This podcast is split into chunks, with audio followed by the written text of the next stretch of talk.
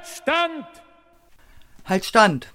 Der regelmäßige Podcast der sozialistischen Wochenzeitung UZ Unsere Zeit.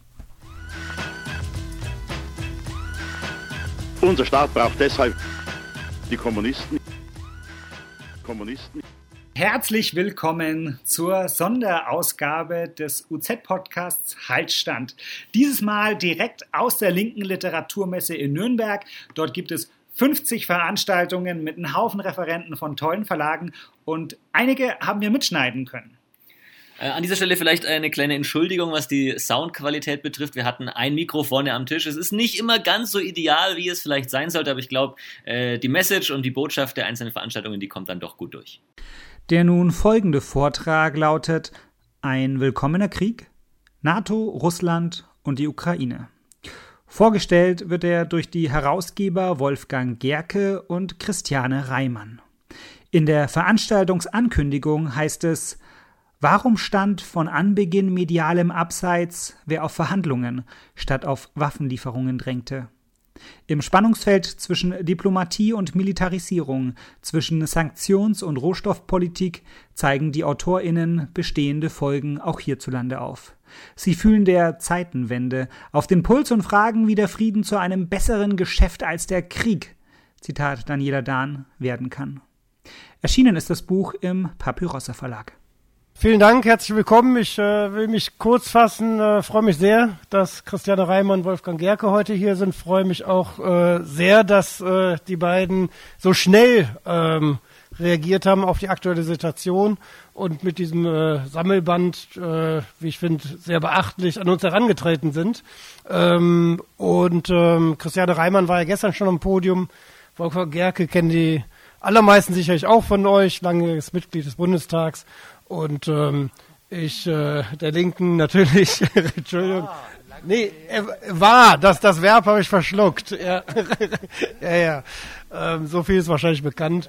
Und ähm, ich würde sagen, ähm, ja, manche erinnern sich vielleicht auch noch äh, damals Krieg in Syrien, äh, hat Christiane Reimann hier schon auf der Literaturmesse äh, den Band vorgestellt. Damals habt ihr ähnlich schnell auf eine aktuelle Situation reagiert und ähm, freue mich sehr, dass ähm, ihr den Band heute präsentiert. Danke.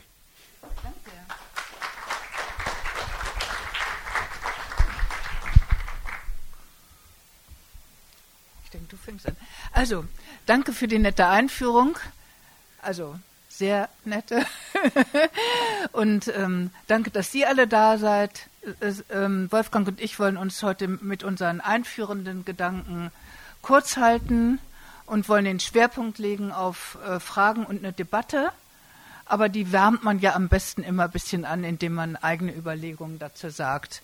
Ich wollte noch was zur Zusammensetzung dieses äh, Buches sagen. Das ist ein Sammelband.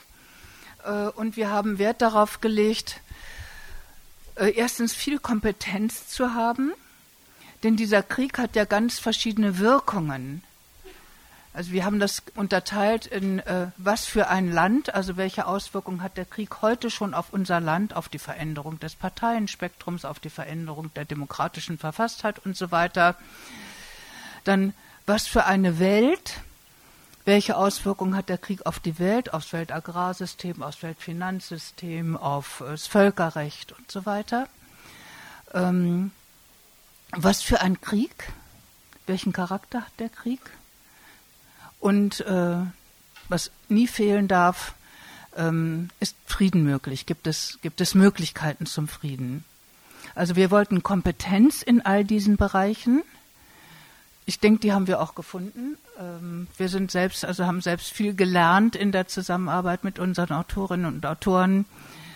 Und ähm, wir wollten aber auch ein gewisses Meinungsspektrum, weil äh, wir wissen ja, es wird viel diskutiert. Es gibt ganz, ganz viele Fragen.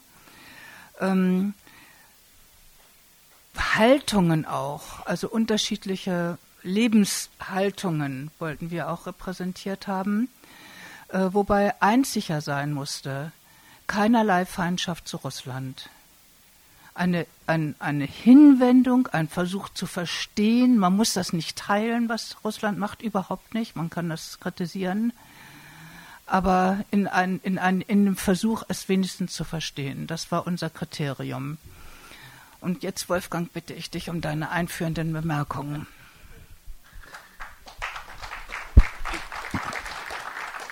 Ja, herzlichen Dank erst einmal.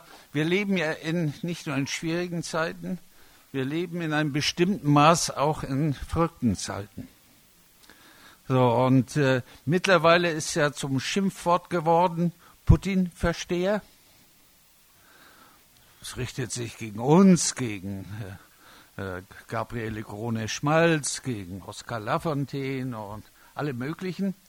Und ich habe mir, hab mir immer die Frage gestellt, wäre es denn besser, wenn man den russischen Präsidenten nicht verstehen würde? Wenn es um Frieden verhandelt wird, wird man mit dem, will man mit dem Pförtner des russischen Parlaments verhandeln? Oder muss man um Frieden bei allen Differenzen auch und besonders mit dem russischen Präsidenten verhandeln? Wenn das der Fall sein könnte, kann es doch nicht schaden, wenn man ihn versteht verstehen heißt ja nicht teilen. Und äh, das, was hier abläuft in unserem Land, in Europa, in den USA, ist eine aggressive Kriegshaltung, die nichts an konstruktiver Veränderung mit sich bringen wird. Also Christiane und ich und nicht nur wir sind sehr entschlossen, alles zu tun, was wir können. Mehr muss man dann auch nicht tun, äh, was wir können, dass der Krieg zu Ende geht. Für mich ist die Begrifflichkeit, wie, auf die man es bringen könnte, dass der Krieg eingefroren werden muss, soll, eingefroren. Das heißt noch nicht, dass er überwunden worden äh, wäre. Ich bin mir leider ziemlich sicher, dass das, was im Moment abläuft, über Generationen eine, ein vernünftiges Zusammenleben nicht nur in Europa, sondern auch weltweit behindern wird. Die Fragen muss sich auch die russische Politik stellen. Die müssen sich alle stellen. Nur eine, äh, meine Kollegin Sarah Wagenknecht ist ja sehr kritisiert worden für eine Rede im Bundestag, die ich so völlig harmlos gefunden habe. Aber das mag an meinem Missverständnis äh, äh, äh liegen. Ihre, äh, ihre Darstellung dass wir die dümmste Regierung derzeitig haben, die man sich vorstellen kann, ist absolut zutreffend. Absolut zutreffend. Also ich kenne Olaf Scholz über zig äh, Jahrzehnte. Er kommt ja auch ähnlich wie ich aus Hamburg, war dort Juso-Vorsitzender und war einer der linken Frontleute der Jusos. Muss das eigentlich immer so sein wie bei Gerd Schröder? Olaf Scholz könnte noch etliche nennen, links gestartet und rechts angekommen. Vielleicht wäre auch mal ein anderer Weg denkbar. In der Mitte gestartet und links geworden. Ist nicht der Fall. Ich halte die Beschreibung, dass es, äh, ob es die dümmste ist, will ich mich gar nicht festlegen. Aber nicht, ich halte die Beschreibung, dass es keine besonders kluge Regierung ist, für absolut zutreffend. Und äh, das, was uns bei dem Buch umgetrieben hat, war auch, dass äh, Christian und ich, aber nicht nur wir beide, ich vor Dingen mit meinem Kollegen André Humko, der Bundestagsabgeordneter ist, mehrfach in der Ukraine war. Ich glaube, in der Westukraine war ich dreimal. Und wir waren auch dreimal zusammen in den sogenannten Volksrepubliken. Äh, und wir haben uns die Frage, Frage gestellt, was treibt eigentlich die Regierung in Kiew um. Also, Hunke und ich äh, sind nach Odessa gefahren. Hat sich immer gelohnt, in Odessa, diese wunderbare Stadt mit dieser großen Treppe, der in, die in dem großen Film von Serge Eisenstein eine, eine wichtige Ro äh, Rolle spielt. Wir haben gedacht, wir sprechen jetzt äh, auch, äh, wir waren ja im Bundestag, auch mit den Thinktanks der Regierung in Kiew. Wir haben mit einem der Chefs, äh, äh, Chefberatern der Kiewer Regierung äh, ges äh, gesprochen. Ähm, diese, der Think Tank ist ungefähr vergleichbar mit der Adenauer Stiftung oder mit der Ebert Stiftung. Vielleicht sind die Geldbasen nicht ganz identisch. Es war ein sehr müßiges äh, Gespräch und irgendwann ist mir die, äh, habe ich mich so geärgert, dass ich das auch zu Ende bringen wollte und habe den Menschen gefragt, wir schreiben auch in dem Buch darüber, was wollen Sie eigentlich? Und da war die Antwort, wir wollen ein Maidan auf den Roten Platz in Moskau. Da, das war der Punkt, wo man aufsteht. Ich habe gedacht, mit so einer Knalltüte muss ich mich nicht weiter unterhalten. Aber sie wollten es wirklich. Das war meine Fehleinschätzung. Diese Kräfte, die die Regierung in Kiew im Wesentlichen getragen haben, am Band der USA, wollten einen Maidan auf dem Roten Platz. So, und das ist über die Jahre betrieben worden. Der Krieg hat nicht jetzt begonnen, spätestens 2004 hat der Krieg äh, begonnen. Jetzt stelle ich mir immer die Frage, war es denn das Recht mit großen äh, Abstimmungsergebnissen, dass die Krim sich selbstständig gemacht hat, nach Russland gegangen ist? War es denn das Recht, dass in Donetsk, das war ja das industrielle Zentrum der Ukraine einmal, sich eine äh, Regierung etabliert, deren erster Präsident in einer Kneipe erschossen worden ist? Wir haben ihn relativ gut gekannt. War es das Recht zu sagen, wir wollen Selbstständigkeit? Wir hatten ein Gespräch mit äh, den Regierungsleuten der Volksrepublik Donetsk. Die Außenministerin, der haben wir die Frage gestellt, weil wir auch versucht haben, hatten im Bundestag Debatten darüber äh, anzustacheln. Äh, was wollt ihr eigentlich? Und da war die, war die Antwort, am besten und am liebsten wäre es uns, wenn wir nach Russland gehen könnten, als Teil Russlands. Das wird nicht funktionieren. Ob Russland nach den Krim-Erfahrungen sich nochmal darauf einlässt, halten wir für fraglich. Äh, wenn das nicht geht, hätten wir am, am liebsten einen Status vergleichbar mit der Bundesrepublik Deutschland, wo Länder eine hohe Autonomie und Selbstständigkeit haben als Teil der Ukraine. Was wir nicht wollen, ist Kiew pur. Darüber ist verhandelt worden in Minsk.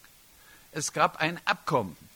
Und ich bin mir völlig sicher, wenn dieses Abkommen, was die ukrainische Regierung nie gewollt hat, wirklich äh, durchgesetzt worden wäre, würde es diesen Krieg nicht geben. Das hatte eine gewisse Art der Autonomie der Gebiete mit sich gebracht, Donetsk, Luhansk und andere. Das hatte möglicherweise mehr Demokratie mit sich ge äh, äh, ge äh, gebracht. Dieses Abkommen ist auch von dem französischen Präsident Macron und äh, von der Bundeskanzlerin Deutschland mit ausgehandelt worden. Dieses Abkommen trägt die Handschrift von Frank-Walter Steinmeier wie man so runterkommen kann, in Kiew jetzt zu Kreuze zu kriechen. Asche auf mein Haupt. Ich habe äh, mich geirrt, indem ich gedacht habe, man könnte mit, mit, Russland. Was für einen Bundespräsidenten mit, haben wir denn überhaupt, der keine Selbstachtung vor dem, was er zu Recht mitverantwortet hat, an den Tag legt? Ist doch peinlich. Also mir ist es peinlich. Die Leute gucken einen immer an und sagen, du warst da auch beim Bundestag, du kennst den doch. Der hat in Gießen studiert, war einer der bekannten äh, Völkerrechtler. Äh, also er weiß, wovon er, er, er, redet, er redet. So, ein äh, Maidan auf dem Roten Platz. Ich bin mir ziemlich sicher, wir schreiben darüber und die Fakten, die wir kennen, sprechen dafür es gab die Planung, die, diese Volksrepubliken, Donetsk, Luhansk äh, und die Krim-Entscheidung militärisch von Seiten äh, Kiews rückabzuwickeln.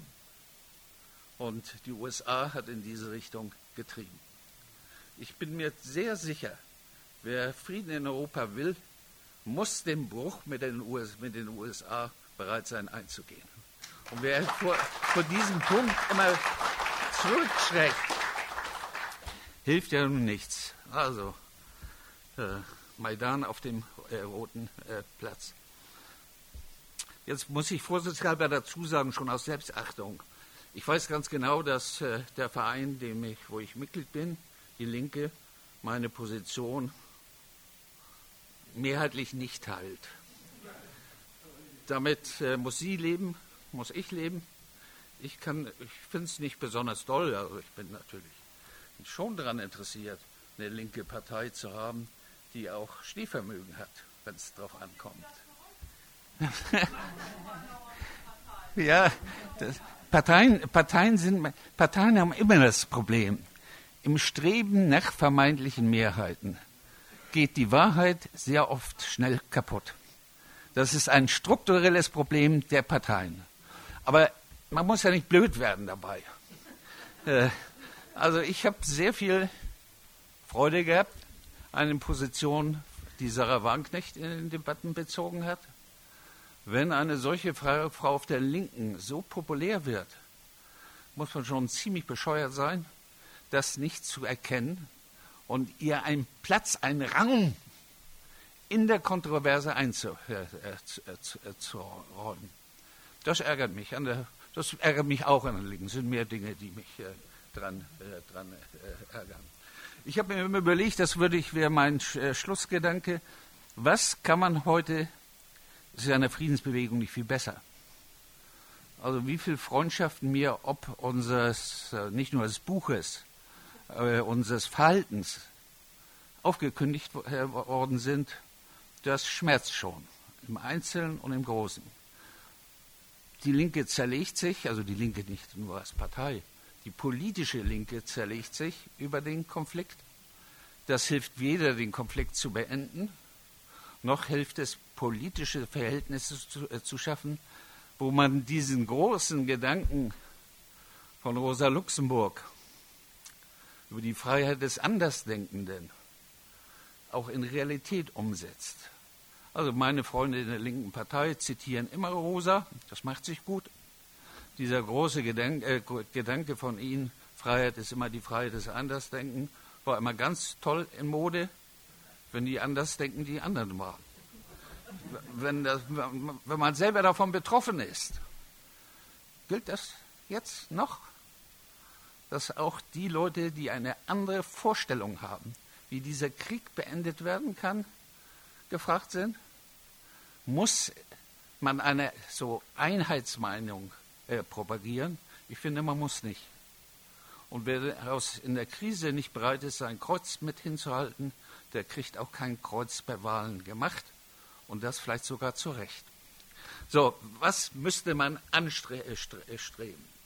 Ich, ich glaube, es muss klar sein, ein Linker oder eine Linke wird in keiner Situation für Waffenlieferungen in die Ukraine eintreten können. Waffenlieferungen in die Ukraine verkürzen nicht den Krieg, sie verlängern den Krieg. So, ich nehme aber wahr, dass auch Freunde und Kollegen, Ex-Freunde und Kollegen, wie der Ministerpräsident von Thüringen, für Waffenlieferungen eintreten. Ja, was ist das für eine Welt, wo ein Linker in eine Kriegssituation Waffen liefern will?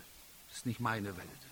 Also, erstes Grundsatz, keine Waffenlieferung und keine Unterscheidung auch, das wird ja immer alles jetzt künstlich äh, gehandelt, zwischen sogenannten Defensivwaffen und Offensivwaffen. es geht um Kampfpanzer und schwere, äh, äh, äh schweres äh, Gerät, keine Waffenlieferung, ganz entschieden dafür. Mein zweiter Punkt ist, es ist nicht nur ein militärischer Krieg, es ist auch ein wirtschaftlicher Krieg. Dieser wirtschaftliche Krieg wird von den USA vorangetrieben. Äh, muss man nicht fordern, ohne rot zu werden, dass alle Sanktionen gegen Russland aufgehoben werden. Die Sanktionen bringen nichts. Sie schlagen, sie schlagen zusätzlich auch zurück, aber so will ich gar nicht argumentieren. Wenn man mal aufrechnet, was die USA in den letzten Jahren an Sanktionen gegen Länder verhängt äh, haben, der wird erkennen können, mit Sanktionen kriegt man keine Tür für Gespräche offen. Also, Schluss mit den Sanktionen. Und dann kann man im Einzelnen äh, debattieren, womit fängt man an und äh, wie wir das Ganze äh, äh gestalt, gestaltet. Das ist, wäre mir nicht zu nicht, nicht un, unrecht. So, und dann kommt ein Punkt, da wird es kribbelig. Ich würde der Fraktion des Bundestages, ich bin ja nicht mal im Bundestag, anraten, im Menschenrechtsausschuss des Bundestages die Situation in der Ukraine zum Thema zu machen. Also viele meiner Freunde in der Ukraine sitzen im Gefängnis. Die kommunistischen Parteien sind verboten.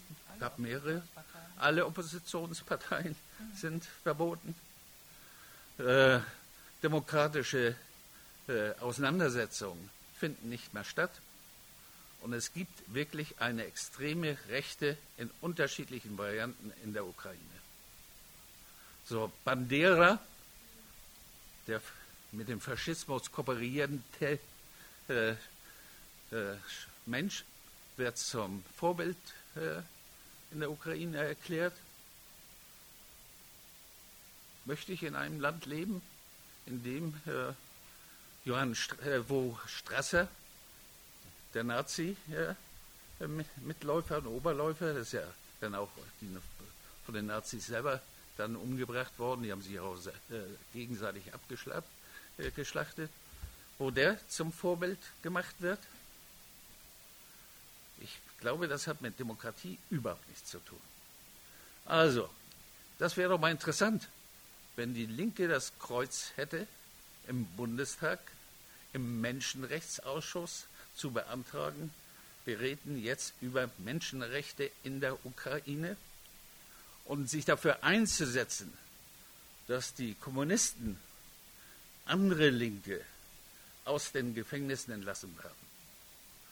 Ja, da kriegt man, äh, ja, da kriegt man Krawall. Aber diesen Krawall braucht es äh, auch, weil die Darstellung ist der Krieg eines autoritären Staates gegen einen demokratischen Staat. Da stimmt natürlich überhaupt nichts dran. Dass Russland autoritär ist, sehe ich auch bin ja äh, kein, äh, ich möchte Putin verstehen, ich bin ja kein Putin-Freund, ich bin ein Linker, das ist der schon lange nicht mehr. Muss er auch nicht sein. Aber ich möchte, dass verhandelt wird, dass man am Ende zu einem Friedensschluss, zu einem Einfrieren des Konfliktes kommt.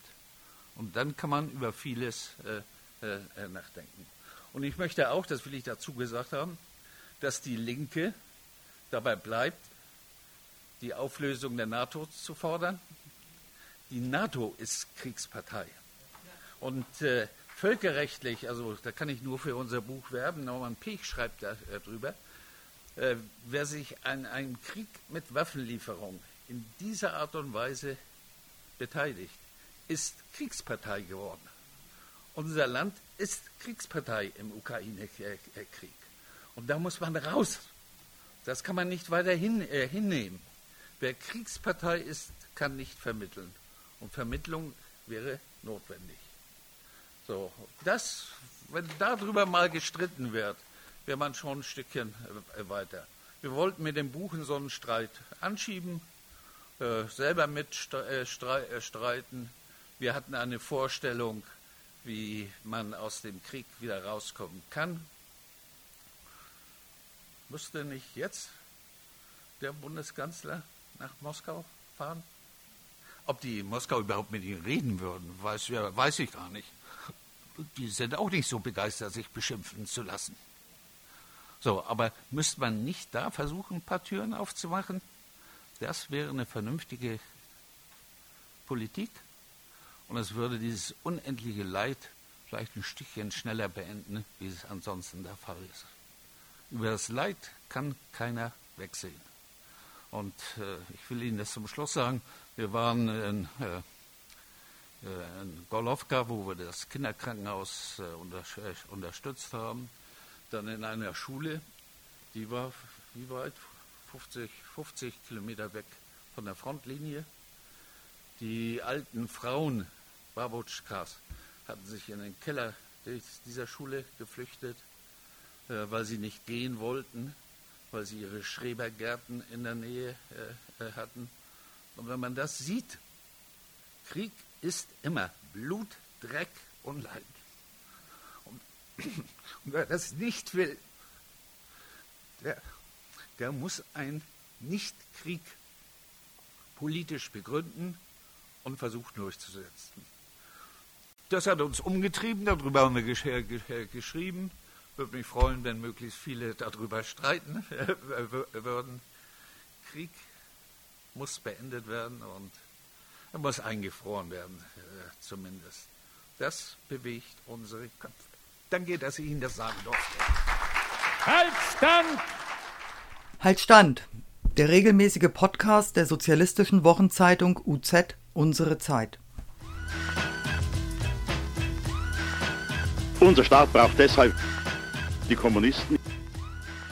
Kommunisten.